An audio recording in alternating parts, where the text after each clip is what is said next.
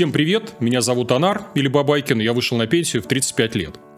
Сегодня я предлагаю поговорить про актив, который обгоняют индекс Мосбиржи, S&P 500, недвижимость и даже э, биткоин. И э, речь про актив под названием «Социальный и человеческий капитал». У меня в гостях YouTube-продюсер Влад Казыров. Влад, привет. Привет всем, спасибо, что позвал. А, я тебя почему позвал, да, э, потому что хочу поговорить про медийность как актив.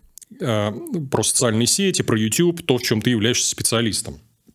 Э, у меня первый вопрос. Вот смотри, я у меня на канале есть даже инструкция по соцсетям, она, конечно, mm-hmm. устарела, там не по методике, не то, как ты рассказываешь, и где я рассказываю там про Telegram, про продвижение, про YouTube, про Дзен и другие площадки. И там я, значит, часто в, в комментариях ловлю такие упреки, что вот я там какой-нибудь простой смертный, у меня там лесопилка или шиномонтаж, угу. или я офисный работник, клерк простой. И вот я смотрю, опять эти, пришли эти ютуберы и начинают рассказывать, что мне надо лезть в эти социальные, социальные сети.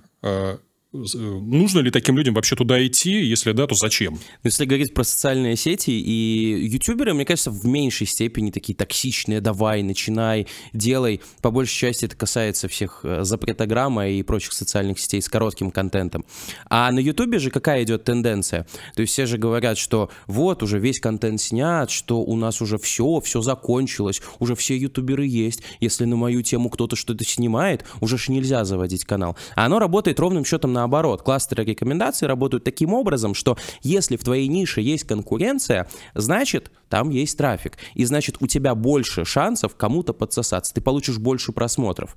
А, и если говорить про а, вот это вот... Если говорить про вот это вот подразделение ниш, то раньше что было? Есть смешные видео, грустные видео и драматичные видео. А сегодня у нас есть контент э, и по лесопилке, и по шиномонтажу, и недавно вот у нас водитель экскаватора пришел. Недавно один врач, который у нас стоматолог, он получил серебряную кнопку Ютуба. Недавно какой-то человек, у которого э, он рассказывал, э, как сбивать давление, он получил 100 тысяч подписчиков за 6 роликов. Мы там на пятом году профессионального того, как мы занимаемся Ютубом, мы с тобой за 6 видео 100 тысяч подписчиков не получили говорили, да, мы там в два раза э, добавили темпы роста, но точно не за 6 роликов, а за год, вот. А как раз-таки вот эти вот твердые ниши, они только-только начинают приходить. И если тот, кто работает на лесопилке, либо владеет лесопилкой, задается таким вопросом, то по факту мы же никому ничего не навязываем, мы просто говорим, смотри, сейчас этот контент, он начинает быть интересным. Социальные сети, видеоконтент входят в каждый дом. Взрослые мужики давно научились пользоваться Ютубом а, и всеми соци- социальными сетями. Дедушки, бабушки научились пользоваться. То есть аудитория приходит. И как раз-таки вот та аудитория, э, так скажем, простых людей, простых, работящих на своем месте, они же думают, что они никому не интересны. А на самом деле спрос на них только появляется, а предложение не успевает догонять. И поэтому тот врач, который сбивает давление, он за 6 дней, ой, за 6 роликов набирает 100 тысяч. А известный Анар Бабаев, который там топ-2 блогер про инвестиции на русском ютубе, он за год набирает 150 тысяч подписчиков. И он тебя обгоняет по темпам роста. При этом он не профессионал, он не умеет умеет нормально там говорить. Не, он крутой, он классный, но э, в сравнении не идет. Поэтому да, слушай, никто не заставляет, но тут дело каждого. Э, одно дело э, идти, потому что там кто-то говорит, давай, давай, делай, делай. Другой вопрос в том, когда ты понимаешь, что у тебя реально уходит возможность из-под носа. Потому что мы же не прошли цифровой цикл. Мы же не знаем, что будет, когда, вот, например, я, мне сейчас 26. Э, тебе, кстати, сколько? Мне 40. Тебе 40, да? Мы же э, условно, при нас это все появилось, да, вот когда тебе будет там 80, э, а мне, соответственно, 66, да, э, что будет э, с цифровыми платформами, что будет с видеоконтентом? Мы не знаем. Ну, то есть мы не знаем, у нас, у нас нет цифрового цикла. Те люди, при которых это появилось, они все живы и здоровы и будут жить, дай бог, еще долго и счастливо. А вот когда этот цикл пройдет, и через там 100 лет люди будут сидеть и говорить, вот, слушай, они не знали, как вот это работает, какой контент пользователь потребляет в течение жизни всей. Это точно будет, это, это, это будет сделано. И те люди, которые вот со своими лесопилками сидят, которые там э, сантехники, благодаря которым э, у всех там вода в кране течет, вот они будут понимать, что вот, вот они на карте пользователя, и они тоже нужны. И здесь вопрос, если у человека э, появляется такой вопрос, а, он не хочет, потому что не верит, или не хочет, потому что реально не хочет? Мне кажется, потому что просто не верит. Влад, у меня вот как раз в тему следующий вопрос. А, вот смотри, ты говоришь про цикл. Угу. То, что мы его не прожили. Тебе не кажется, что мы с точки зрения вот соцсетей, ну, того же видеоформата, тот же YouTube, да, мы уже на пике этого цикла. Почему? Потому что, вот представь, с точки зрения, если вот прироста аудитории, я смотрю, там, а, YouTube рос бешеными темпами, но сейчас он достиг какого-то плато, там, я не знаю, цифры называли, то ли 70, то ли 80 миллионов человек там постоянно пользуются. И мы на этом плато уже сейчас находимся, и получается, когда ты призываешь вот всех людей лезть в э, эту поляну, то ты э, отъедаешь кусок пирога у тех, кто уже тут присутствует. То есть в сутках 24 часа ты говоришь, ребят, ну вот у нас там есть 10 популярных финансовых блогеров, давай еще 20 сюда загоним, они же будут 30 делить этот пирог, он будет становиться просто меньше. И получается, что у меня будет уже не 100-150 тысяч там э, показов, я буду собирать там 20-30 через 5 лет. Получается, что это так. То есть у нас кровавый океан, и мы, ну, то есть, хваля сейчас соцсети, мы людей обрекаем на то, чтобы в этом кровавом океане купаться. Что ты про это думаешь? А, слушай, классный, очень классный вопрос. И я тоже об этом всегда думал. А что будет дальше? И мы, когда говорим, а что будет дальше у нас, мы всегда можем обернуться на наших, э, как говорят, западных партнеров, да? А, что происходит у них за океаном в Америке. И у нас сегодня, например, какой-нибудь известный артист, говорят, фу, скатился, миллион просмотров на на клипе. Я открываю какого-нибудь, там, может быть, не Трэвиса Скотта, но какого-нибудь Лилу Зиверта, ну, это известный музыкальный исполнитель американский, а у него 400 тысяч просмотров, 500 тысяч просмотров. То есть они нас примерно обгоняют на 3-5 лет. То есть всегда можно посмотреть и понять. И действительно, какая история? То есть контент прирастает быстрее, чем прирастает время. И сегодня, когда, ну там, доктор, который сбивает давление, быстро набирает аудиторию, это значит только то, что он еще там зашел и э, туда, откуда э, еще никто не кушал.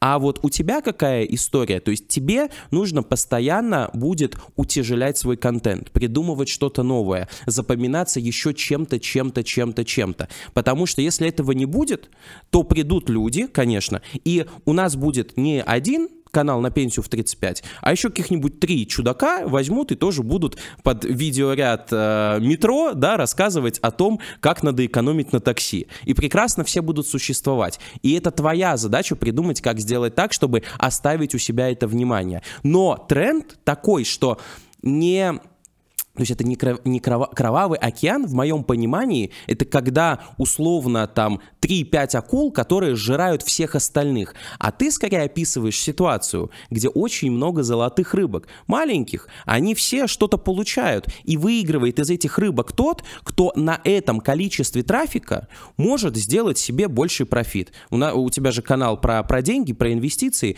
Вот насколько эффективно ты работаешь со своим охватом 100-200 тысяч просмотров на каждом каждом ролике. Кто-то может зарабатывать X, а кто-то 10X.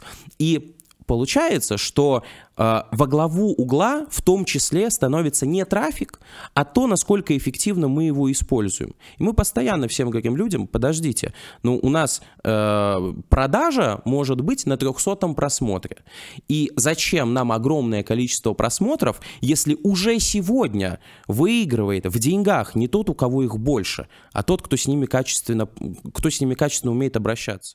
У меня, кстати, вот вопрос на эту тему про монетизацию, про деньги. Mm-hmm. Собственно, многие ради этого и смотрят, наверное, этот ролик. Кажется, что если я вот сделал успешный канал, то единственное, как я могу заработать, два варианта, точнее, э, это у нас э, продажа рекламы, mm-hmm. вот либо монетка, либо прямые интеграции, или второй вариант курсы mm-hmm. запилить и вот там что-то продавать какую-то информацию. Mm-hmm. И, и вроде бы все. Так ли это? И можешь поделиться примерами вот монетизации разнообразной вот своих клиентов, на чем они зарабатывают? Я могу собой в первую очередь поделиться. У нас есть обучение, но это вообще там даже, даже не 10% в нашем обороте. У нас услуга. Мы продвигаем YouTube-каналы. Вот приходят такие уважаемые прекрасные люди, как ты, платят денежку, и мы делаем результат. Это услуга, это не курс.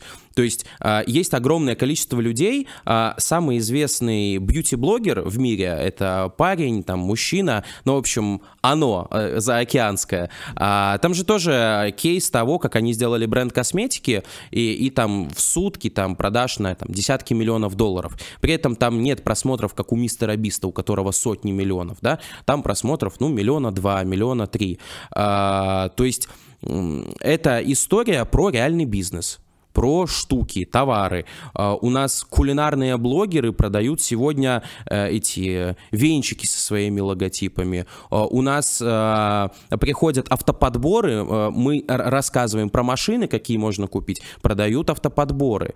То есть любая сфера предпринимательства, бизнеса, у нас, наверное, самый экзотичный кейс, когда пришла ну, в возрасте женщина и говорит, слушайте, я хочу делать приложение для фермеров, чтобы люди, ну, нету такого еще, и я такой, вау, классная идея, приложение для фермеров, чтобы люди туда заходили и покупали именно фермерские товары, а чтобы фермеры, с другой стороны, как фе... а, Авито, короче, фермерские Авито. И э, что мы будем делать? Мы будем делать канал про то, какие овощи и фрукты э, классные э, у фермеров, и почему не надо их покупать в магазине. И можно очень много роликов на эту тему сделать. И очень можно э, много привлечь людей, и фермеров, и тех, кто будет будет покупать. То есть абсолютно любая конфигурация бизнеса вообще, ну, мне очень сложно придумать конфигурацию бизнеса, которая не помещается в YouTube. То есть это именно с точки зрения того, что ты, по сути, сейчас в этом вопросе любую сферу бизнеса, да, заворачиваешь в слово «курс». Ну, у, у Смирнова же не курсы, правильно? У него же в первую очередь там... Там курсы тоже меньше 10% выручки. Да, то есть это не те деньги даже, то ради есть, которых... Если, если говорить про статьи дохода, то под словом курс я бы лучше а, предположил какие-нибудь собственные, а, собственные услуги, товары, собственные продажи. И под словом реклама ты понимаешь там рекламные контракты, которые к тебе приходят. Я бы тоже это подразбил на несколько частей. Первое — это еще и партнерские аффилиаты азиатские продажи, когда... Ты поясни для тех, кто не знает. Что э, Конечно, конечно. Это история про то, когда э, не к тебе приходит человек, да, допустим, э, к тебе пришел э, там Тиньков банк, мы можем на твоем канале Тиньков Банк производить? Вдруг у тебя с другим банком контракт. К тебе пришел Тиньков Банк и говорит, Анар, пожалуйста, там вот 300, 400, 500 тысяч рублей, э, нам нужно вот все, все как надо. И ты, ребята, работаем или не работаем. А есть такая история, когда, например, э, ты кому-нибудь приходишь э, и говоришь, смотрите, у вас э, вот такая-то услуга, вы там, я не знаю, сделали приложение, в котором показываете там мониторинг обменников, допустим. Я сейчас на вашем приложении сделаю 100 тысяч пользователей, если я размещу ролик. Мне деньги не нужны, давайте, ты же сам говорил, что это очень классно заходить в понятийное соглашение с собственником, и ты находишь себе еще один продукт. У нас Влад Бумага, э, ну, Влад А4, у твоих зрителей, наверное, у многих есть дети, э, это детский блогер, 43 миллиона подписчиков, у него, наверное, уже, может, 45 или 50 миллионов. У него а, одежда, своя Кока-Кола, свои чипсы, а, у него контракт с Динамо Москва, а, он там, Я видел, да. призывает спортом заниматься, молодец. У него были свои айтишные курсы, у него свое приложение, своя игра, и он еще, ну, ты сам понимаешь, как э, на приложениях зарабатывают, да? То есть, по сути, ну, это мы уже перескочили на, опять на собственные продукты, в собственных продуктах границ нет, и в рекламе точно так же. Э, я не вижу каких-то границ. Сегодня блогер сидит, М, я никому не нужен, мне нужна реклама, а ты оторви э, пятую точку с дивана и посмотри, а кому нужна твоя аудитория, если ты не можешь ее обмонетизировать. Найди того, кто не может говорить. И вы придете к общему знаменателю. Это, опять же, базовый принцип предпринимательства. Но это, э, этим мало кто занимается. Поэтому реклама есть тоже э, двух видов. Если к тебе просто не приходят бренды, иди сам иди к брендам и докажи, что все будет хорошо. Часто бренды соглашаются, они ничего не теряют. И есть еще, в принципе, третий способ заработка, который ты не упомянул, это платный контент. А, ну вот я бы на твоем месте попробовал бы сделать, ну, например... Ты имеешь в виду Boosty, вот это вот все? А, у кого-то Boosty, у кого-то OnlyFans, а, у кого-то стримы, да, какие-нибудь эксклюзивные, а, а кто-то, ну вот, например, я, опять же, возвращаясь к Владу Бумаги, я, я ему всегда говорил, сделай один ролик в месяц за доллар, за 100 рублей и посмотри на результат. То есть по его конверсиям а, должны покупать минимум там, из 10 миллионов постоянно смотрящих 1%. Э, то есть 100 тысяч человек. Да, то есть вот я уверен, он зарабатывает 100 тысяч долларов на одном видео вот так вот сразу. Он этого не делает, возможно, потому что он с одного видео больше, чем 100 тысяч долларов зарабатывает за счет рекламы чего-то еще. Но вот тебе, что ты производишь контент, ты говоришь, я не хочу ради брендов, ради рекламодателей, хочу что-нибудь трушное, крутое. Поставь на это ценник, и, ну, небольшой, самое главное, небольшой, и сделай раз в месяц тот ролик, который ты искренне хочешь делать, но который ты знаешь, что алгоритмом не зайдет, и людям не зайдет. И, и, и, и ты э, сделаешь контент для избранных, и ты заработаешь на этом дополнительно денег. Ты принесешь пользу, классную, ты сделаешь контент, который тебе нравится, люди за это тебе заплатят деньги. Ну, кстати, Еще одна модель монетизации. Крутая идея, да, я что-то на эту тему не думал. У меня, кстати, в гостях был Алексей Антонов э, недавно, я тоже у него задал вопрос такой, говорю, слушай, а на Boosty, там же бабла-то нет. Он говорит, как нет? Очень что? много. Э, говорит, у меня там сколько-то там тысяч платных подписчиков, и у меня это основное средство монетизации, да. и оно не то, что там окупает расходы на продакшн, на это и жить можно, в принципе. У меня, кстати, вопрос про монетизацию такой дополнительный, а вот этому водителю экскаватора ты что посоветовал, как у себя монетизируешь? Слушай, э, на самом деле мы там пошли в развлекуху, э, мы пошли и говорим, давайте мы, у нас случайно перевернется здесь экскаватор, давайте здесь мы случайно... Это как завлечь внимание, а деньги-то? Э, а, а, а деньги у него, насколько я помню, это вот его услуги. То есть uh-huh. у него экскаватор, он на нем работает, и мы показываем, какие он ну, классные вещи делает. Вот тут он раскопал яму, там, не знаю, 20 метров. Тут он э, кого-то спас. Клад нашел. Да, тут он клад нашел, тут еще что-то. И э, люди, которые смотрят это по приколу, ну, там очень хорошие просмотры. То есть э, в нише, это целая ниша экскаваторщиков, она существует. Там вот прям вот можно забить в поиске, Сколько случаев, что якобы что-то нашли, что-то там еще сделали. Люди эти смо- это смотрят по приколу, а экскаваторщики очень хорошо зарабатывают. То есть вот ну, наша услуга, ты знаешь, она э, не самая бюджетная, но для предпринимателя доступная. Так вот, они чувствуют себя ну намного лучше, чем там, я не знаю, владельцы ПВЗ Wildberries того же. Вот. Не знаю, можем ли мы говорить Wildberries? Можем, можем. Да. Не переживай тут. Окей. А, Вопрос у меня, я поскольку назвал медийность активом, да. давай поговорим про капитализацию э, медийности. У нас же в инвестировании есть такое понятие, как там сложный процент, что это можно накапливать, что-то там деньги, не знаю, какие-то ресурсы, товары или еще что-то там, mm-hmm. недвижимость. Я не очень понимаю, как накапливать капитализировать вот эту медийность. То есть кажется, что если блогер, вот я как блогер перестану выкладывать э, ролики, то я в этот момент закончусь. Mm-hmm. То есть медийность, она протухает. И я не очень понимаю, как ее накапливать э, без активного вложения моего времени. То есть, может быть, у тебя какие-то идеи есть, вот как сделать так, чтобы один раз поработал, там, условно говоря, один ролик снял, и уже потом с этого жить, там, я не знаю, в кавычках, на пассивный доход. Э, есть ли тут какие-то идеи, подскажи. А... Кстати, что же у нас получилось? Ты начал публиковаться, я помню, ты пришел, мы говорим, давай два раза в неделю, потом раз в неделю, потом раз в две недели. У нас же средние просмотры не просели. Ну, они не то чтобы сейчас там прям показывают какой-то супер феерический рост, как у нас было там год назад, когда мы вот... Там, Ты имеешь в виду старых роликов? А, нет, просмотры сейчас у тебя в моменте, они же идут, правильно? Да. И не упали. Да. И публиковаться стали реже. Ролики? Ну, у меня был период там осенью, когда я немножко отдыхал от YouTube, я выкладывал там пару раз в месяц, был даже месяц, когда я вообще без роликов был.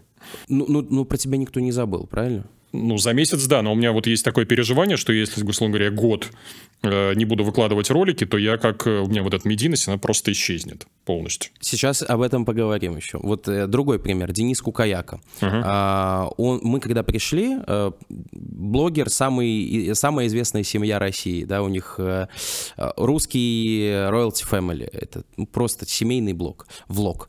А, они публиковались каждый день. Э, я пришел, говорю, слушай, каждый день это, конечно, круто, но у нас каждый день по 30 тысяч просмотров. Давай немножко вложимся в качество и сделаем влоги где-то местами постановочными, где-то местами общая игра какая-то будет. То есть не просто влог целый день с дочкой, а влог целый день с дочкой при условии, что э, мы там ей все покупаем, или ничего не покупаем, или она нам покупает, или мы там... Ну, короче, огромное количество вариаций. Мы вот это сделали, а у нас раз просмотры пришли. Там, ролик сразу первый или второй мы сделали, миллион просмотров. А, и Денис такой, ага, то есть не вот чистотой надо брать. А потом я уже топил за то, что надо увеличивать, а Денис пошел и сказал, Влад, мы сейчас делаем ролики по 15 минут, я хочу делать по 30, по 40, я хочу делать вот Прям у, -у, Я испугался, я топил против, Денис продавил это, Денис в этом плане красавчик. То есть он, у него, знаешь, вот это ж актерское образование, он же и в реальных пацанах в кино снимался. То есть вот он понимает, что единица контента, если она вызывает больше эмоций, она вызывает больше привыкания. И чем больше привыкания и больше эмоций ты даешь своим контентам, тем, собственно говоря, твой вот этот капитал, он больше. Тем больше у тебя лимит на то, чтобы э, порок-н-роллить немножко. Ну вот вот сегодня а, кто-то находится вот в рабстве алгоритма, например, я, у, у меня нету такой вот очень классной социальной базы, потому что я сам, ну, я не всем нравлюсь, немногим нравлюсь, ну, как-то так получается. Напишите в комменты, почему.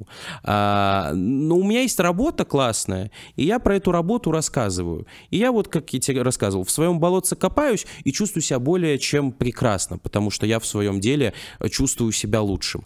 А э, если я начинаю отходить от темы, вот и, ты выпустил ролик, я купил домик в деревне, сколько там, очень хорошие просмотры. Ну, это с точки зрения инвестиций. Но все равно, если бы я выпустил какой-нибудь такой ролик, там, я не знаю, я, я решил снять видео э, со своей девушкой, например, или еще что-то. Вот у меня бы такое не зашло, никто бы у меня это не смотрел, потому что мой, мой медийный ресурс, он заканчивается на том, что вот ты разбираешься в Ютубе, ты разбираешься там в том, как создавать видео, и нам больше ничего не интересно. А Следующий вопрос, о котором ты говоришь, то есть мы сейчас заходим, оно как раз-таки про то, что а есть люди, э, первое это тематика, а второе это время. Сколько тебя готовы помнить? А, есть отличный пример. Бэткомедиан. Крайне талантливый блогер, отличный парень и ну, очень, очень крутой человек. А, он записывает свои ролики раз в два месяца. Иногда бывает раз в три месяца. И все прекрасно и там 3, 4, 5 миллионов просмотров на каждом видео. То есть то, насколько нам пользователь дает э, волю в тематиках, и то, насколько вот ты говоришь, рабство алгоритмов, да, это не рабство алгоритмов, это то, насколько нас люди готовы помнить, угу. зависит только от нас. И если мы сидим в каких-то рамках, не прокачиваем контент, не делаем какие-нибудь вот, тебя классно зашло бы какие-нибудь часовые документальные фильмы, которые про, там, я не знаю... История рантье. И я, я, я, я бы сделал история рубля или доллара. Вот мне кажется, это будет очень интересно людям. А, история доллара, там, всемирный заговор, что-нибудь такое. Как, как нас убивают. Ну, вот такое оно у тебя заходит, я знаю. Вот. А, и какой-нибудь часовой фильм. И он же эмоций даст больше, и тебя запомнят на дольше, и ждать тебя будут дольше. И потом, если сегодня Дэвид Бекхэм, э, извиняюсь, неосторожно пукает э, или оставляет 20 тысяч долларов на чай, это интересно всем. Если я это сделаю, я даже на этом ничего не получу. Мне просто скажут, ну, дурак. Никто даже этого не заметит. Потому что это Дэвид Бекхэм, а это Влад Козыра. При, при, при всем э, своем то, что я люблю, то, что я делаю, я адекватно понимаю свои объемы. И чем больше инфлюенсер, и другое дело уже, как мы будем создавать этого инфлюенсера, себя. Чем ты больше, тем больше ты можешь снимать, и тем больше тебя будут помнить. И если ты находишься в каких-то рамках, и ты постоянно не можешь скопить, возможно, надо в каждую э, э, единицу того, что ты производишь, чуть-чуть вкладывать больше, чтобы потом вкладывать меньше, условно говоря. Ну, растягивая время. Да, да. Влад, позволь мне вот парочку примеров привести, когда медийность э, капитализировалась. Вот то, что я видел. Первый пример, это у меня есть такой дядька в Ютьюбе, доктор Шишонин, и он, значит, однажды записал гимнастику от э, боли в голове. Mm-hmm. Когда ты сидишь, вот эта классическая советская физиотерапия, вправо-влево, там вниз, вверх головой вот так вот делаешь.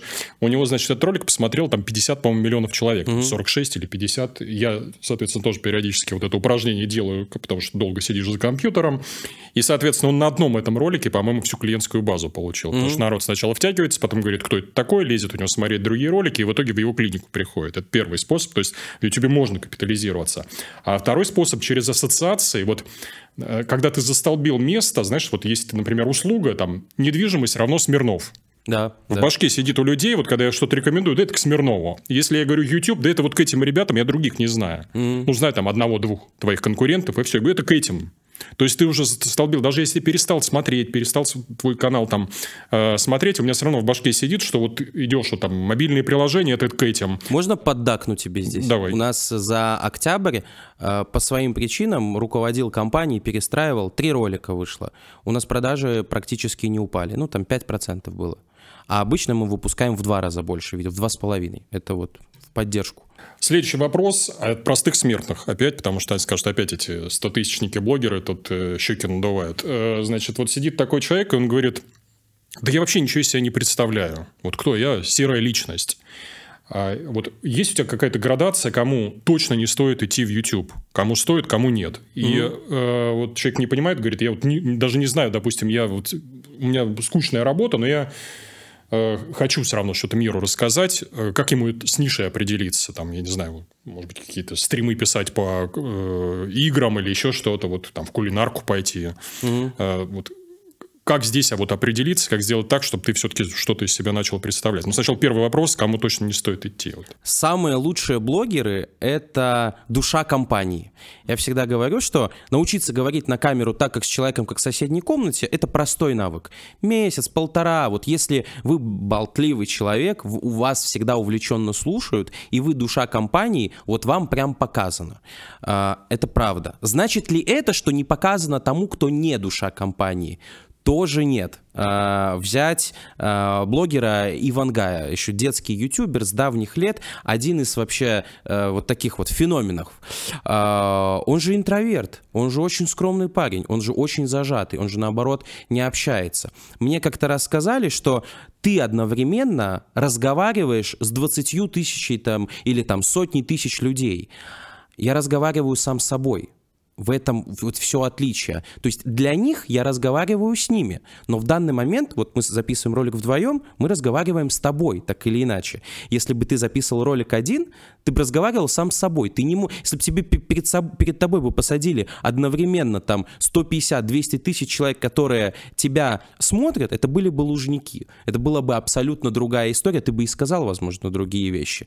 А, ну, представь, да, такая я возможность. Я бы дергался, тряс, трясучка была. Да, а тут ты все равно сам с собой разговариваешь. Поэтому те люди, которые не публичны и интроверты, тоже, наверное, каждый третий вот блогер популярный, который, которого я знаю, он крайне непубличный, ему вот прям тяжело. То есть его вот это вот ла-ла-ла-ла-ла, всем привет, ставьте лайки, для него это сублимация сублимация каких-то собственных и страхов, и каких-то, может быть, обид. Есть такое э, поверье, что все гениальные там люди и там основатели крупных компаний, крупных бизнесов, они где-то ущемленные в чем-то когда-то, и они эту травму не проработали. Но не нужно нормальному человеку, заработав миллион долларов, идти миллиард зарабатывать. Твоя жизнь от этого никак не изменится.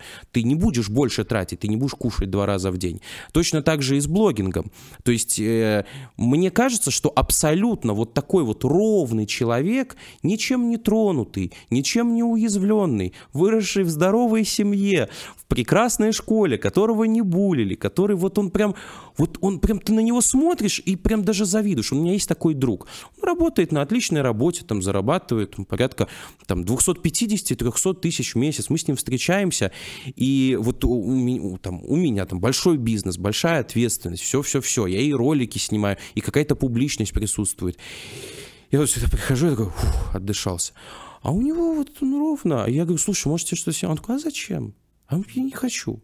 То есть мне кажется, что наоборот, те люди, а, ну, условия так складываются, что мир нынче такой, что, ну, мне кажется, чуть ли не каждый первый чем-то травмирован. То есть нетравмированных людей, абсолютно нормальных и здоровых, выросших в изобилии и достатке, и с родителями, которые прям сознанием дела суперски воспитывают, даже случайно не причиняют травмы, э, даже в школе вот э, все у тебя прекрасно, вот, вот скорее этот человек не станет, потому что ему не горит.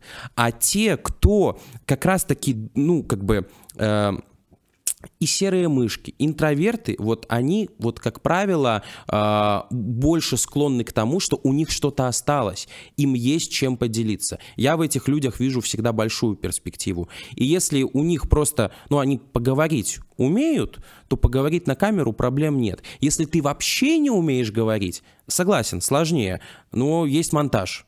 И мне кажется, что вот даже ты, когда вышел лицом, ну, ты делился, что это сложнее. Намного. Ну, я последний раз перед камерой выступал, там, не знаю, лет 7-8 назад, и заново приходится учиться тому, что я когда-то умел. Это трудно, да, то есть работа сейчас и над интервью я работаю, там пытаюсь как-то в этом направлении расти, слушаю критиков, подписчиков.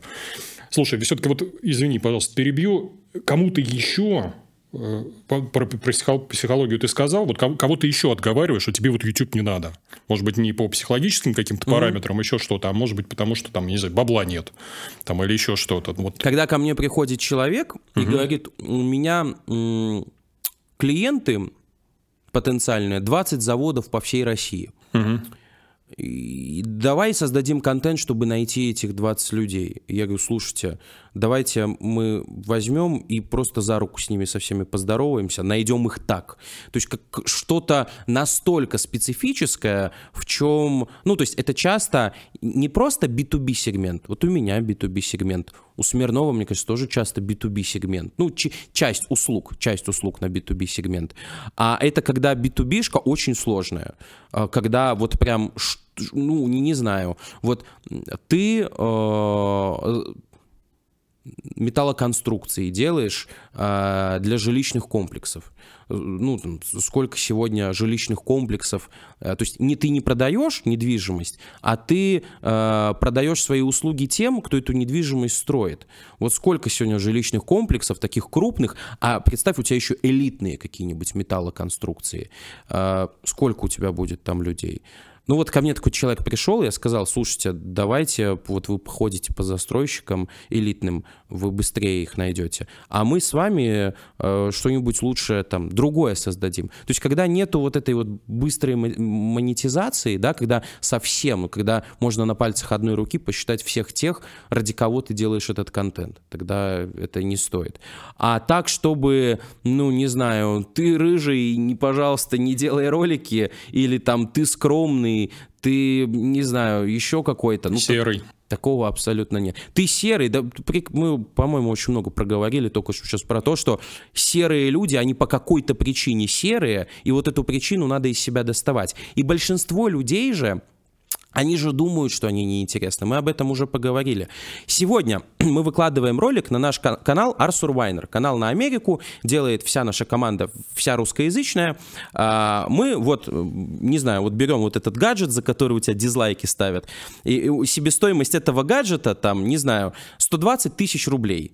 Я сегодня иду и записываю ролик, почему мне этот гаджет не нравится я на одном этом ролике, я тебе скриншот пришлю, зарабатываю 150 тысяч.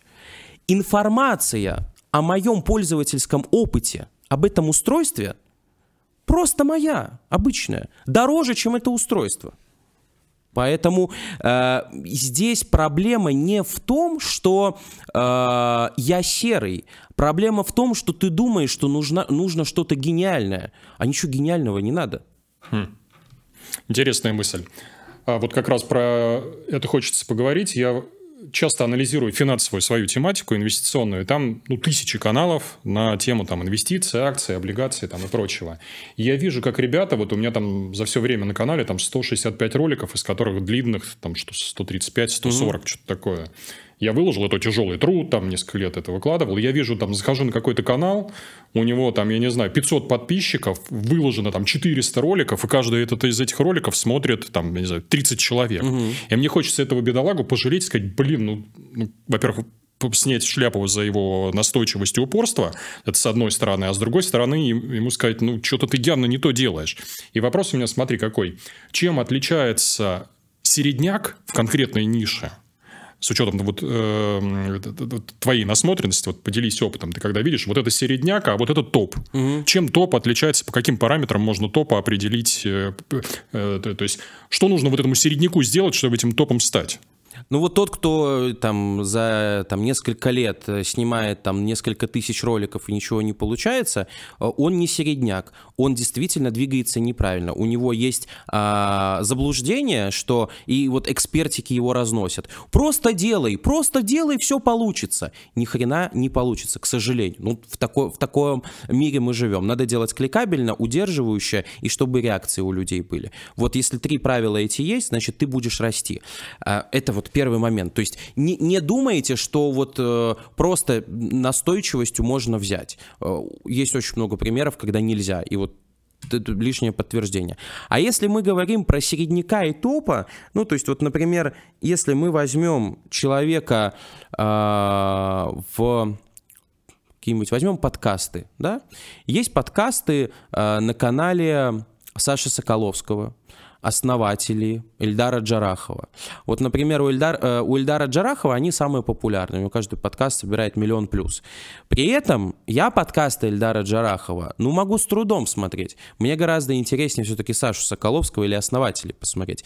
Там мне ближе информация. А, как правило, самый-самый главный, самый большой, самый крупный, он, как правило, самый простой. Порог вхождения ниже – то есть мы сами с тобой обсуждали, что людям нужна жвачка.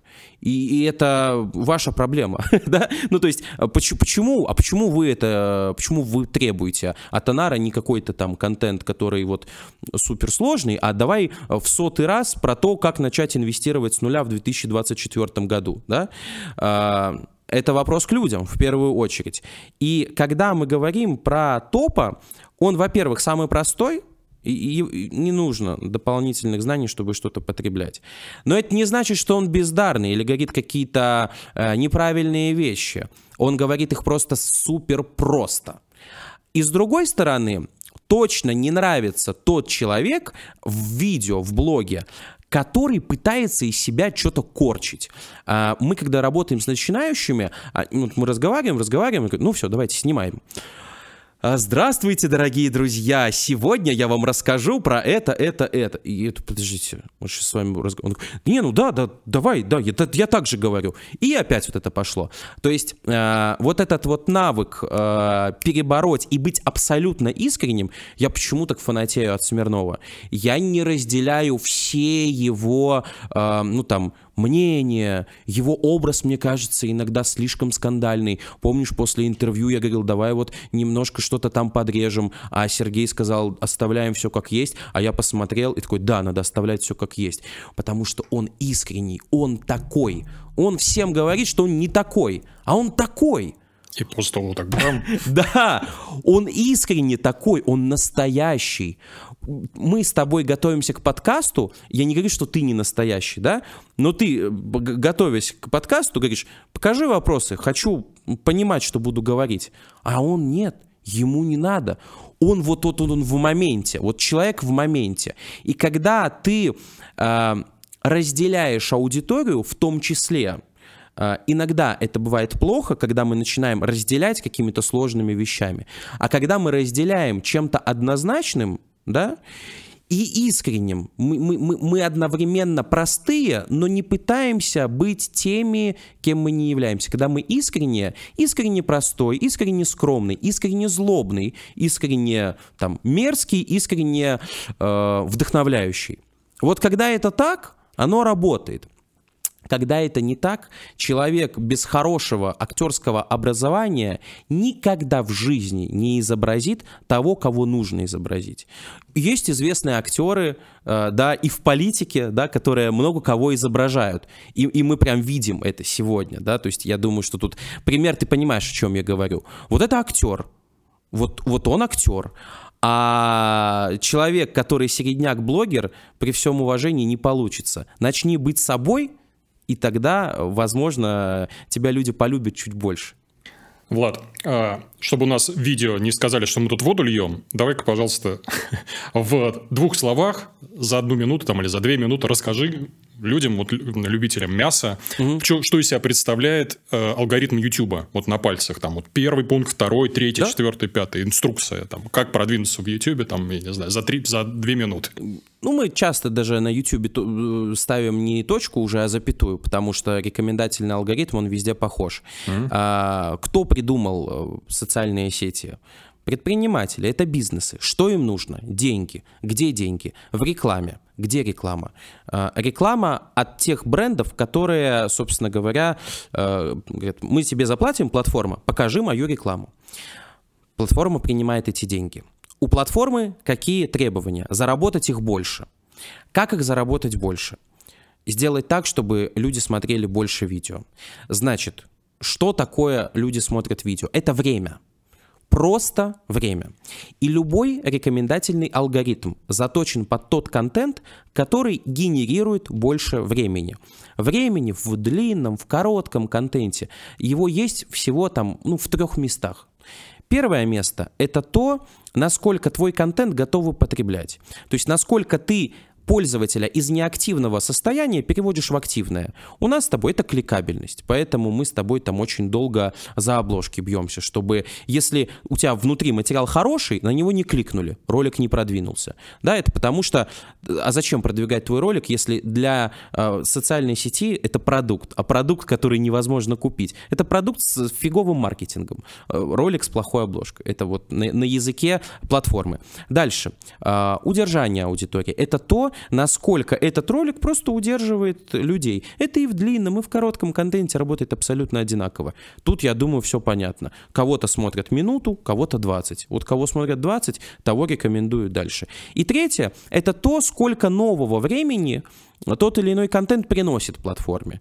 То есть э, человек не смотрел ролик, ему его скинули, и он вернулся на платформу. И платформа видит, что благодаря этому видео, которое кто-то, э, например, э, листал YouTube Shorts, скинул тебе этот YouTube Shorts в Telegram, ты его включил и еще несколько вот так вот непроизвольно вот включил. Вот те ролики, которые извне приводят пользователя, они тоже ценны для платформы. Это очень просто. Кликабельность, в коротком контенте это просто вот первые три секунды удержать. Это называется view rate, э, коэффициент просмотра. Э, это средняя продолжительность просмотра и удержания, и э, перформанс, то, насколько твой контент заряжает, вдохновляет, насколько им делятся. Все. Вот, любой алгоритм работает по таким принципам. Ты в какую соцсеть не зайди, вот за запретограмм, он больше, у него акцент на то, чтобы делились. А Ютубу больше пофиг. Почему? Потому что у Ютуба и так очень много времени. Самое популярное приложение. Ему не очень интересно привыкать новых пользователей. Поэтому в Ютубе решает время. То есть делятся, не делятся, ладно, клики удержания. А, идем э, в какой-нибудь ТикТок. А, и ТикТок сейчас тоже идет в сторону времени, допустим. Вот, вот эти три весовых коэффициента. Раньше Ютуб два года назад он был больше на клики. Вот ориентирован на клики. Сегодня он, так скажем, 50 на 50. Вот вот уравнялось. Можно было прям, ну, совсем оголтелые кликбейты делать, и оно залетало. Сейчас так не зайдет, потому что время подтянулось. То есть уже э, так не работает. И вот в разных социальных сетях просто чуть-чуть разные весовые коэффициенты расставлены. Но императив вот этих три кита, да, э, или три черепахи, они вот именно такие. Я, если позволишь, от себя четвертую добавлю черепашку. Давай. Это постоянная аудитория. То есть, если понравился твой ролик с твоей старой да. аудитории, то тогда YouTube говорит, ага, значит, я могу показать ее новую. То есть, добавилась четвертая черепаха, она очень важная, то есть, ей тоже надо много внимания. Ну, что ты имеешь в виду? Давай разложим это. Ну, условно говоря, если я сейчас выложу ролик какой-то сложный, э, да даже вот этот вот ролик, вот, который мы сейчас с тобой снимем. Тут поменьше просмотров. Тут будет, скорее всего, поменьше да. просмотров, потому что моя аудитория ждет что-то там про облигации, расскажи да, лучше, да, еще да. что-то. И непонятно, как он... Кстати, вот интересно, сколько мы показов в итоге получим. Угу. А, следующий вопрос у меня про э, вот зачем нужно делать ставку именно на длинные видео, на вообще на видеоформат, просто на видео. Угу. Бывают люди, например, которые боятся публичности, еще по каким-то причинам говорят, я писать лучше умею, может быть, я лучше вот посты в, в Телеграме буду делать или статьи в Дзен выкладывать, или фоточки в запретограмме. Что ты им скажешь, почему именно видео? И почему длинное? На самом деле здесь вопрос целеполагания. Вот человек, который хочет писать, вот чего ты хочешь этим добиться? Скорее всего, человек хочет, чтобы его услышали просто-напросто. И сегодня количество людей, читающих, при всем уважении к людям и к обществу, оно сильно сокращается. А количество людей, смотрящих, оно непомерно растет. Поэтому сегодня, если ты хочешь, чтобы тебя хоть кто-то послушал, сделай про это видео это быстрее, это проще. Да, не забывай читающую аудиторию. У тебя же блог в Дзене есть, и у тебя там, по-моему, статьи или у Смирнова статьи. Выходит, выходит. Да, ну там же поменьше в разы. По Поменьше в разы. Эта аудитория есть, ты про нее не забываешь, честь тебе и хвала, то, что ты так делаешь. Не все так запариваются. Кто-то берет, просто черпает самое большое. Но это вопрос целеполагания. Если ты хочешь зайти на супер какую-нибудь читающую аудиторию, ну попробуй пописать статьи. Просто роликами ты быстрее, э, если твоя цель, чтобы тебя услышало больше людей, ну, конечно, ты, э, ну, я не знаю, ну, ты можешь на велосипед сесть, а можешь на электричке поехать. Вот, э, я бы сказал, что да, поезда удачи, собственно говоря. А что у нас еще там было? А, а почему длинные? Да, почему длинные? Это же тоже все очень просто. А, не знаю, ты на подкасте, на моем канале, кстати, посмотрите, если не посмотрели, говорил очень классную вещь, что я ее тоже говорил. И я такой думаю, это Анар моими словами говорит, потому что я такой умный, или потому что, я, я, скорее всего, ты знал это тоже раньше. А, ну, маркетинг, он же про что? Если у нас целеполагание а, продать, если у нас целеполагание получить доверие, часто это тождественные просто задачи, а, вытекающие одна из другой. Нам нужно получать человеческое время. И недавно был ролик, если я даже а, в запретограмм в историю репостнул, где человек вилкой из этого, э, из бутылки воды вот пьет воду эту 10 часов или 20 часов. И я подписал это, как ты доносишь свою суть через короткий контент, да? Вот ты вот вилкой вычерпываешь воду, а ты можешь взять черпачок. Это это длинное видео. Средний просмотр короткого видео сегодня 20-25 секунд. Мне э, вот эти вот э, запретограммщики, да, они все время говорят, о, миллионы, миллион, два миллиона. Но на самом-то деле решает, почему они беднее меня и, и тебя. Практически, ну, 9 из 10.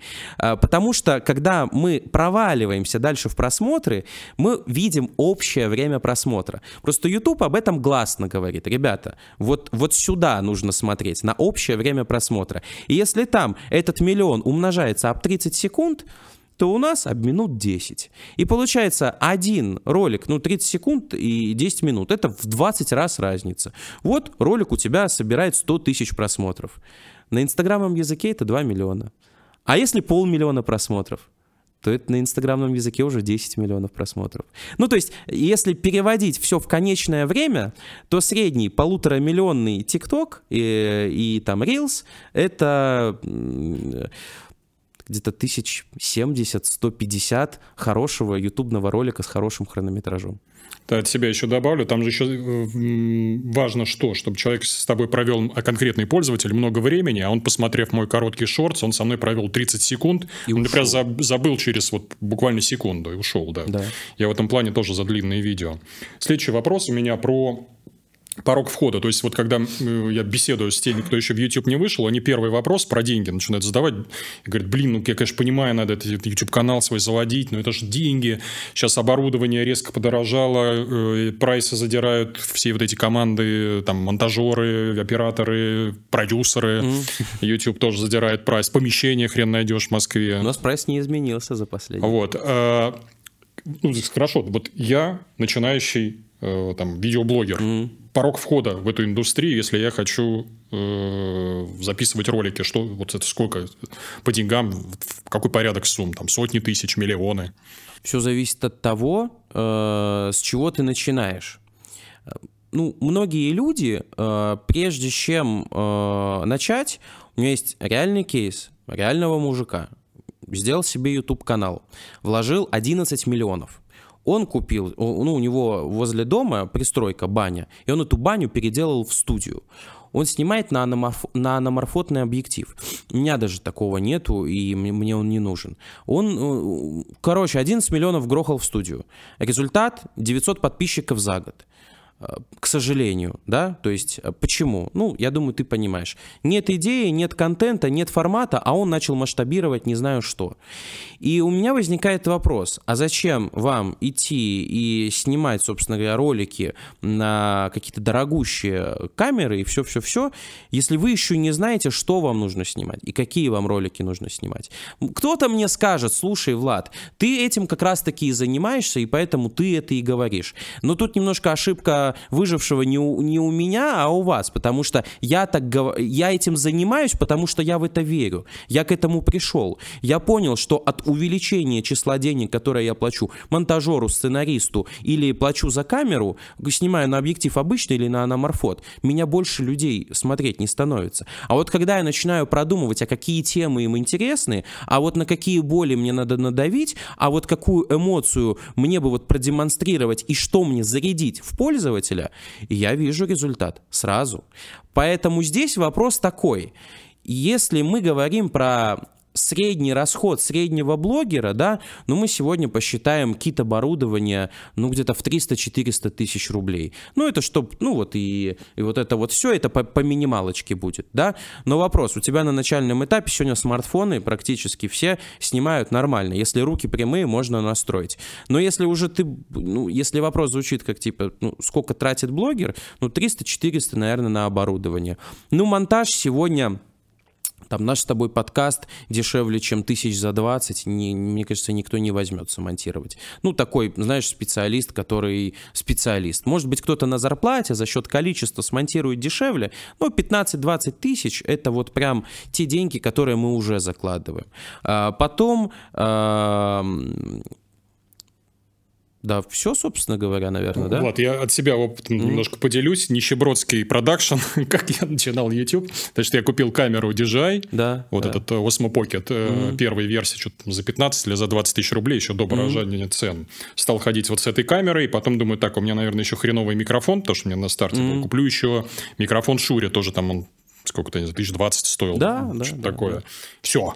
Mm-hmm. Вот все, то есть микрофон дешевый, и, ну, ну а средний, точнее, по э, прайсу, и вот эта вот камера, с которой я хожу, все. Дальше и у тебя стрельнул канал на этом. Да. У нас вот есть кулинарный... 40 тысяч рублей я потратил на старт. Так вот это, это правда, это правда. Все суть, суть в контенте. А, но когда у тебя контент много приносит, да, вот, ну, например, у Смирнова микрофон «Союз» там за условно 100 тысяч, и у меня дома стоит «Союз» за 100 тысяч. Можно снимать на телефон, но я со своих видео, ну, я реинвестирую. Почему бы мне не купить, а, там, не потратить на камеру, на объектив, на свет, там, 300-400 тысяч, тысяч, если каждый ролик приносит хорошие деньги. То есть почему, почему не прокачиваться? Ты же тоже прокачиваешься. То есть если мы говорим, с чего начать, то начинать можно практически с любого уровня. В 50 тысяч реально вот так вот можно вложиться. Учитывая, что у тебя есть телефон, который там снимает. Ну, плюс-минус. Даже можно, вот как ты сказал, вот эту камеру купить. А, а если в лицо в кадр, то это, смотри, знаешь, что мы делали? Мы первое время, когда у нас не было своей студии, мы просто в аренду ее э, забирали, сейчас уже есть там, да, в Москве да. студии, где тебе придут и под ключ этот там подкаст или еще что-то запишешь. 5, 5 тысяч где-то за ролик. Сейчас уже, по-моему, подороже. Прайс подняли. Смотря насколько быстро записываться. Да. А, следующий вопрос. Э, вот смотри, я на досуге читаю карьерных консультантов и вижу их такую заметку, что личный бренд, вот эта медийность как актив, э, стал вредить конкретному человеку. Особенно это вот на карьерной лестнице видно. Что mm-hmm. имеется в виду? Работодатель, когда берет такого медийного персонажа на работу, он смотрит на него с настороженностью. Почему? Потому что, во-первых, он думает в первую очередь о своей медийности, потом о компании, а во-вторых, когда его вдруг придется увольнять, он этой медийностью может бизнесу навредить. И вот скажи, пожалуйста, может ли личный бренд быть э, помехой и для кого? Я не представляю, как работодатель может нанять человека с большим личным брендом потому что он не может ему предложить конкурентные условия.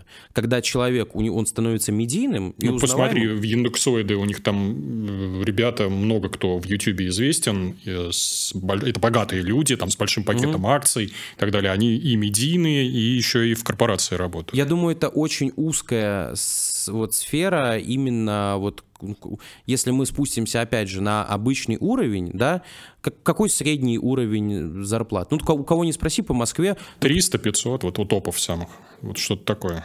Угу. Ну, если у топа 300-500, ну, имея большой медийный бренд, э, ты говорил, сколько одна интеграция на канале стоит? Ты можешь сказать, кстати, или нет? Э, ну, у меня Telegram это 90 тысяч рублей, YouTube 200-300.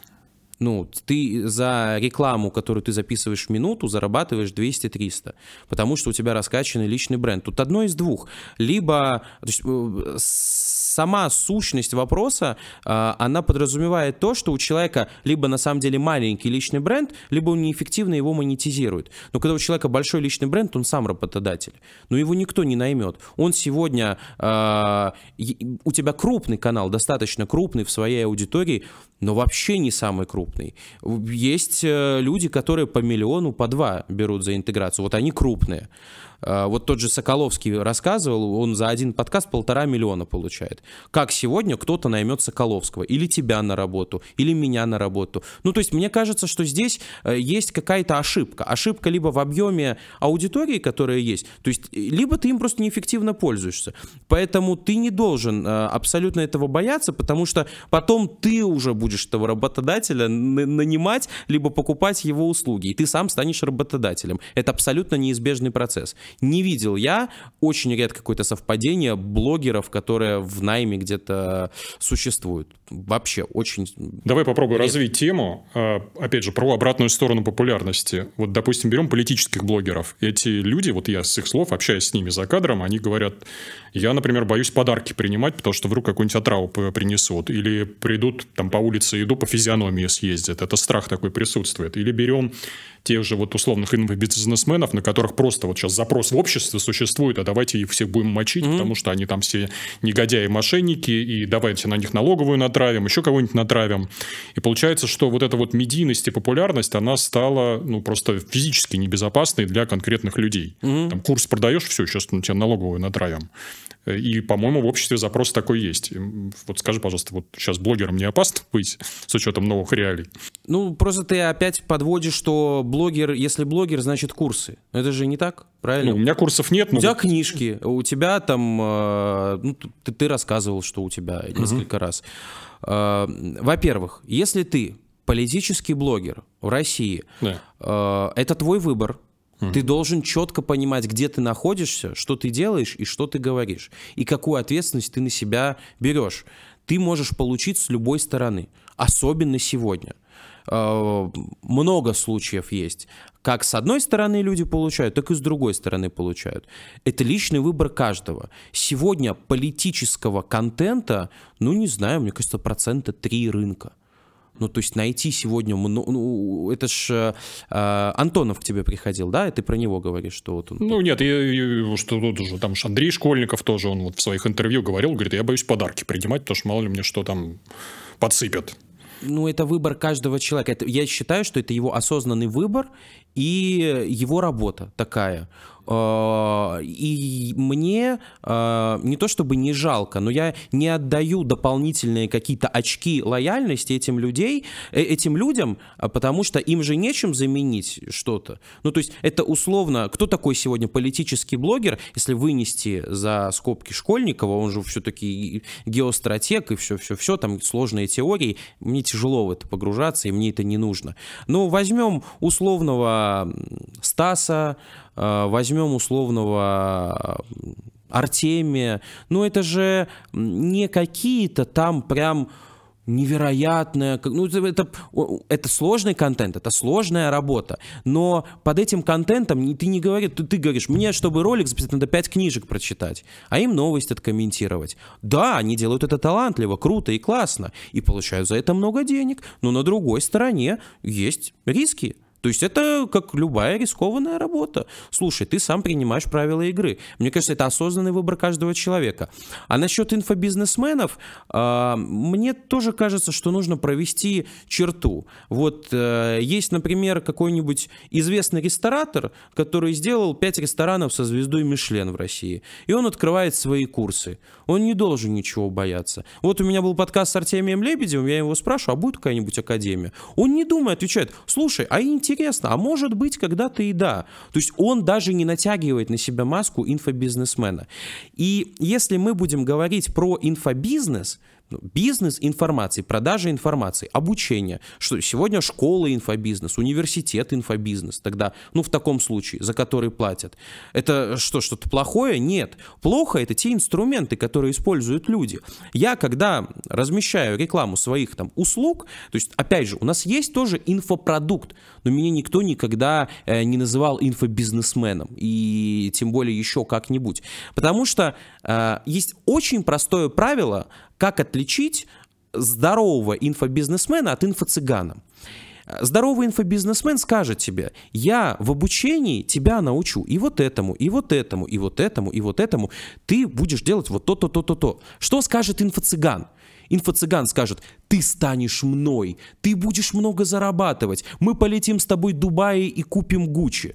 Вот это инфо-цыган. И мне кажется, что когда ты, э, во-первых, можешь нарушать закон о рекламе, во-вторых, можешь нарушать закон э, ну, просто мошенничества, да, и неуплата налогов. Вот, вот это три столпа.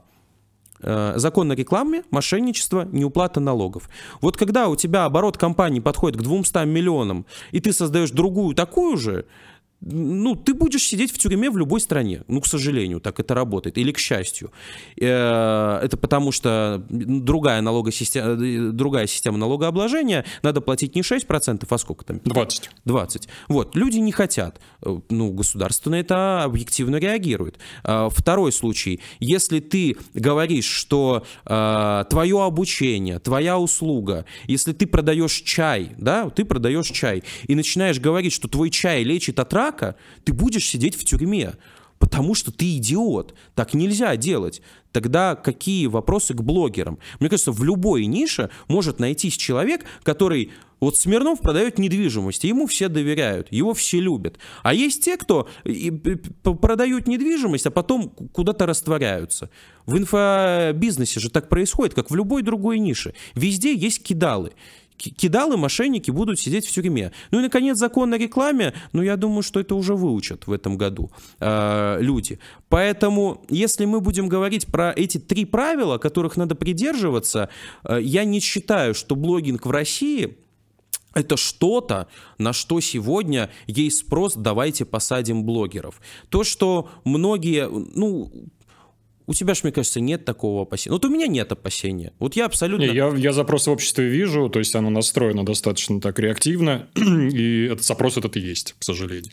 В основном, я, знаешь, это, то есть здесь не... В ты, отношении ты, каких блогеров? Я же говорю, есть разные блогеры. Которые нескромные, вот этот э, образ жизни, э, чрезмерное потребление, вот на это вот запрос, а уже придумывают потом статьи, налоги находят, еще что-то. Так, так, так давай, подожди, нет, да, да, давай... Ты ведешь себя нескромно, а статью мы тебе придумаем. А давай мы раскроем, почему, почему человек ведет себя нескромно. Да мало ли причин, там в детстве травма, еще нет, что-то. Нет, нет, нет, нет, угу. Он ведет себя нескромно, Потому что ему нужно продать. Потому что если он будет вести себя скромно, его никто не купит. Знаешь почему? Потому что ему нечем поделиться. И его, как я сказал, если он начнет раскладывать методологию своего продукта, окажется, что там пустышка. Соответственно, если там пустышка, ее надо громко продавать. А чтобы громко продавать, надо себя так вести. Поэтому я считаю, что вот то, что ты говоришь, э, их закрывают за такую демонстрацию образа жизни, я считаю, что образ жизни — это следствие того, что то, что они продают, они продают многие мошенническим образом. И это просто лакмусовая бумажка, по которым таких людей можно увидеть. И после того, что случилось с Блиновской и Лерчик, ну извини меня, а, подводить всех под одну гребенку, это громкие кейсы, это известные люди. Но а, они, кто-то нарушал закон а, об уплате налогов, а кто-то обещал и брал деньги за то, что не происходит на самом деле. Ну, надо соблюдать законы и понимать э, законы страны, в которой ты живешь. И так работает абсолютно во всем мире. Хорошо. А, Влад, такой у меня вопрос. Опять развиваем тему обратной стороны популярности. Я сейчас вижу, что как алгоритмы соцсетей, о которых ты много вот сейчас говорил, они в буквальном смысле выжимают весь сок, всю душу из блогеров. То есть э, пили больше контента, потому что тебе надо больше вот этих интеграций продавать, потому mm-hmm. что они у тебя там миллион, полтора, два приносят, значит, тебе надо 4 ролика в месяц, чтобы туда все рекламу запихнуть.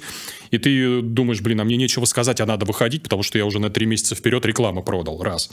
Потом э, там какие-то больше шоу, больше эпатажа, жареных заголовках, кликбейт, вот этот вот. И я сейчас вижу ну, пустоту в глазах блогеров, как они просто выгорели, то есть сидишь, понимаешь, что он уже не живой, он мертвый, и у меня здесь вопрос такой, вот посоветую, как не стать в таких условиях с учетом вот этих алгоритмов соцсетей и вот этой вот, ну, бабла, как не стать вот этим рабом лампа, о котором мы с тобой говорим. Mm-hmm. Может, какие-то рецепты свои есть, чтобы вот здесь не сгореть. Это в первую очередь для тех, кто уже вот давно контент пилит. Во-первых, э, создание видео – это, конечно, работа обычная работа и необычная, достаточно сложная. А, надо понимать, что ну, на работе всегда бывают проблемки. Это первое. То есть многие же как относятся? Это то, что я несу миру, оу, а это никому не нужно, о, как плохо. Нет, алгоритм, у него нет какого-то скрытого подтекста. Мы сейчас тут что-то, тут это. Мы хотим, чтобы такие заголовки кликали, ну, чтобы, таки, чтобы таких заголовков было больше, а не таких. Алгор... Есть, Влад, извини, пожалуйста, перебью. Вот Смирнов пример. Он говорит, рассказываю гадость, всех пугаю, кричу, говорю, что мы все умрем, ипотека там э, ага. закончится, еще что-то. Смотрит 300 тысяч человек, рассказывает про конкретную пользу, мясо вкладывает в продакшн, там какой-то в другой город едет, про лифты рассказывает, про безопасность, смотрит 30 тысяч человек. Это из-за алгоритма? Конечно. А алгоритм что делает? Алгоритм обслуживает интересы людей. Так это про, получается, им нужна жвачка, я дам им жвачку. Слушай, ну зачем предъявлять что-то платформе и алгоритму, если алгоритм обслуживает интересы общества. А алгоритм сегодня и его выдача — это зеркало души каждого человека. Вот посмотри, вот что у тебя, полистай, это ты то, что ты смотришь, то, что ты потребляешь, это то, что тебе искренне интересно. И то, что, ну, мне кажется, задаваться вопросом, а почему у нас такое общество, в котором вот так-то, так-то, а не то-то, то-то, весьма и весьма амбициозно. Сегодня тех людей, которые могут изменить общество, мне кажется, один на миллион. А тот, кто может заинтересовать это общество, ну, может быть, один на сто, один на двадцать. То есть ну, и я что говорю... ты предлагаешь, там, не знаю, на сеансе у психотерапевта проработать, что давать жвачку людям это нормально? Или какой вариант? Э, я, во-первых, я считаю, что в жвачке нет ничего плохого. Почему жвачку называют жвачкой? Ну, то есть, во-первых, э, ну, какой ты смысл вкладываешь? Ну, это вот быстрый контент, ты пожевал 5 ну, минут. Курс рубля, курс доллара, там, ипотека, э, мы все умрем, вот это вот все. Ну, тебе это втор-контент. Не, тебе не интересно, ты считаешь это втор-контентом. Угу. А человек, который сидит тебя и смотрит, такое общество. Он смотрит на курс рубля, ему вообще не, он не считает это втор-контентом. У него своя реальность. И, и реальность сотен тысяч. Все мужики козлы, все бабы дуры, вот такой контент. Слушай, ну это нужно людям, ну понимаешь? То есть я не говорю про то, что нельзя говорить про то, что алгоритм управляет блогером, блогерами. Блогерами управляет общество. Задача блогера удовлетворить интерес общества. Это его работа, так или иначе. Конечно, в этом хочется находить что-то свое. У кого-то получается с большим успехом, у кого-то получается с меньшим успехом. Но так или иначе, блогер — это зеркало. То, что э, родители жалуются на э, Моргенштерна и Даню Милохина, давайте мы не будем их показывать. Задайте вопрос своим детям и себе в первую очередь. А почему вы вырастили таких детей, для которых Даня Милохин кумир? Ну, это наша проблема, понимаешь? Проблема, я считаю, гораздо глубже, чем в алгоритме. И если начинать в ней копаться, мне кажется, можно очень много времени потерять. Денег, сил, средств, психики и всего остального. Я принял для себя правило. Жизнь такая – она не идеальная, и общество не идеальное, и я не идеальный. И люди сотни лет уже ржут, жрут, и, ну, и, и, все, мы, и все мы такие, да, все мы такие. И я не считаю это отвратительным. Э, я считаю то, что у всего есть свой потребитель. И если ты осознанно идешь и делаешь что-то сложное, ты должен понимать, что ты работаешь ну, на какую-то другую аудиторию, но она чуть поуже. Ну почему те люди, которым это не интересно, а, они, они хотят жевать? Да нет, а просто они кушают вот это. Для тебя это жвачка, а для них это не жвачка. Для них это интересно. И я считаю, что это нормально. Просто такой мир, и я, и, если ты в голове с этим не помиришься, не подружишься, что нет никакого заговора, и то, что алгоритм пихает заголовок «О, мы все умрем», да нет. Да алгоритм просто видит, что людям, у людей есть такой страх. И, конечно, он гонит этот трафик, ну потому что алгоритму что нужно? Я уже говорил, деньги и реклама. А на что люди кликают, там и будут деньги и реклама. Поэтому надо копаться глубже, если мы уже и задаемся таким вопросом, Анар. Это мое мнение. Интересно, да, философское такое размышление. Э, такой вопрос. Я когда отправляю к тебе э, знакомых, mm-hmm. как клиентов, они мне все задают вопрос, а чем эти ребята занимаются? Они что, обложки рисуют? Mm-hmm. Я говорю, ну да, ну чтобы упростить, обложки, а, а цена какая? Ну я там прайс называю, они говорят, что за обложки? Так они 500 рублей стоят, какие mm-hmm. там, там 100 тысяч, 200 там или сколько-то. Что так дорого mm-hmm. за обложки нарисовать? А, я с одной стороны их понимаю, с другой стороны начинаю рассказывать. Вот ты расскажи своими словами, в чем суть твоей услуги. Ты говорил, что в алгоритмах есть удержание, я не понимаю, как вы на него можете влиять. Mm-hmm. Вот э, ну, захват внимания я понимаю, как удержать с вашей помощью, я не понимаю, как вы мне можете в этом помочь. И что там еще? Э, performance. Performance, да, да. Как вы на это можете повлиять? Слушай, ну э, мы с тобой изначально и э, стартовали работу с того, что э, мы делаем все вместе. В процессе мы пришли к какой-то другой конфигурации и другим условиям, в которых э, там всем комфортно, да. Ты сказал, что, слушайте, вот все-таки вот якорный план, да, мне удобнее вот так так вот, мне удобнее самому. Это не значит, что с остальными людьми мы работаем так же, потому что когда к нам приходит Анар Бабаев на 150 тысяч подписчиков, который вот-вот станет топом и все, все происходит. А Нару Бабаеву не хватало вот это. А когда, когда ко мне приходит э, какой-нибудь э, человек, который говорит, у меня лесопилка, у меня работа не такая, как с Анаром Бабаевым. У человека, у которого лесопилка, мне нужно подключить режиссера, камеру ему поставить, настроить, свет, сказать, что ему надо, что не надо. Потом говорит, а вот ролик, а вот как мне его записать? О чем? А что мне говорить? Он не знает. Мы говорим, вот вы расскажите, что вы знаете про лесопилку, а мы вам объясним, напишем. 30 секунд говорите вот на вот эту тему в лесопилке, 60 секунд вот на эту тему, потом еще столько-то. Вот здесь таким-то образом расскажите про лесопилку, чтобы на нее пришло больше заказчиков. Я могу в своих роликах, я всегда привожу пример, я могу сказать, чтобы развить YouTube-канал, сделай первое, второе, третье, а еще купи, пожалуйста, мою э, услугу продюсирования прямо сейчас, прямо сегодня. Я же не так говорю. Я говорю, вот услуга продюсирования, вот канал на пенсию в 35, мы сделали раз, два, три. Сделай раз, два, три ссылка на продюсирование там в описании. Я же так говорю. То есть от того, насколько ты эффективно формулируешь тезис э, в продаже, на порядок может отличаться эффективность. Может быть, человек, у него есть 100 тысяч просмотров и 100 тысяч денег. Мы приходим, у него 100 тысяч просмотров и миллион денег. Э, за счет того, что если у него слабое место, вот это реклама. Э, это, это вот следующее. Дальше. Человек идет, снимает. Э, он пошел, он снял, идет на монтаж Монтаж, если надо, мы берем дополнительную услугу. Наши профессиональные монтажеры берут, собирают ролик от начала до конца. Ролик смонтировали. Ты, в общем и целом, готовый, ну, ты звезда, ну, в своей какой-то области, но это, это надо объективно понимать. А человек, вот он поговорил, и, и он не знает, а хорош он, плох, ты сам можешь сделать вывод, ты сам можешь себя оценить.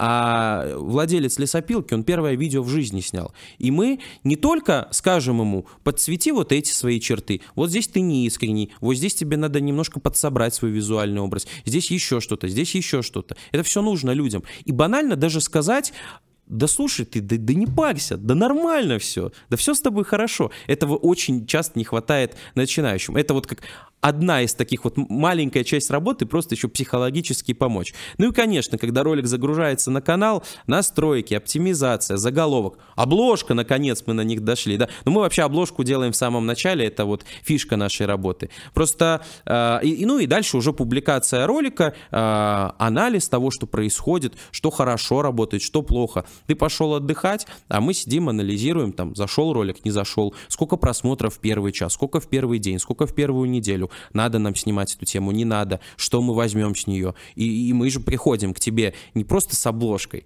мы приходим после анализа и говорим, вот эта тема топ, вот ее вот с такой стороны нужно повернуть. И у нас же часто бывает такое, что когда у тебя есть нарратив, и мы говорим, а что, как его можно обернуть. Но есть и обратная сторона медали, когда вот, опять же, к Смирнову мы пришли, мы принесли нарратив, говорим, вот, нарратив, машина будет стоить дороже квартиры. И Смирнов такой, а, так а я могу, я могу. То есть э, э, это такая тонкая работа достаточно, мы сейчас уже погружаемся, сейчас никого не останется здесь. Но на самом-то деле э, работа, она не в обложке. Обложка — это совокупность 1280 на 720 пикселей. Именно такое разрешение у обложек на YouTube. Они все никак на HD не перейдут на 1080. Они все в э, HD, чтобы э экономят свои мощности серверные на нас, собственно говоря. Вот. И а, обложка это только это вот то, что получилось.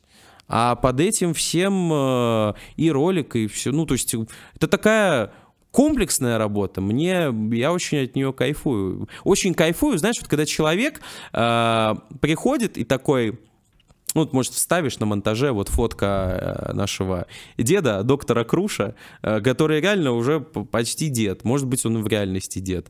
Вот у него своя стоматологическая клиника, и он вообще не представляет, чего, куда, кого, как. А он с серебряной кнопкой сегодня стоит. У него больше подписчиков, чем у меня. Ну, тема у него пошире. Круто. Ну, я э, счастливо живу эту жизнь, зная, что таких вот, как он, как ты, людей, которые нам благодарны, которые нас рекомендуют, мы делаем много. И вот, вот это то, что меня заставляет двигаться дальше. А, Влад, большое спасибо, что пришел, поделился. По-моему, очень содержательное интервью получилось. Может быть, оно меньше показов, чем обычно соберет, но с точки зрения пользы, это, по-моему, одно из самых лучших интервью на канале. Большое тебе спасибо. Если позволишь, я тебе свои книжечки подарю. Вот. Э, э, спасибо большое. Первую и вторую. Вау. С подписью потом подпишу после эфира. Слушай, эти же все книжки в каждом ролике упоминается, а я так и не... А на... ты их, да, не, это, не получил. Вот да, вопрос. нет, в плане, что я не нашел времени. Спасибо тебе большое. А, друзья, значит, подписывайтесь на соцсети Влада, на сайт Влада, там я все ссылки оставлю в описании, обязательно посмотрите. У нас набор на продюсирование тоже вот сейчас идет как да. раз таки. Э, обращайтесь, соответственно. И на мой телеграм-канал тоже обязательно подписывайтесь. Почему? Потому что там контент, которого нет, никогда не будет в YouTube. Э, это все. С вами был Бабайкин, Влад Козыра. Надеюсь, выпуск был полезный. Всем пока. Спасибо, ребят.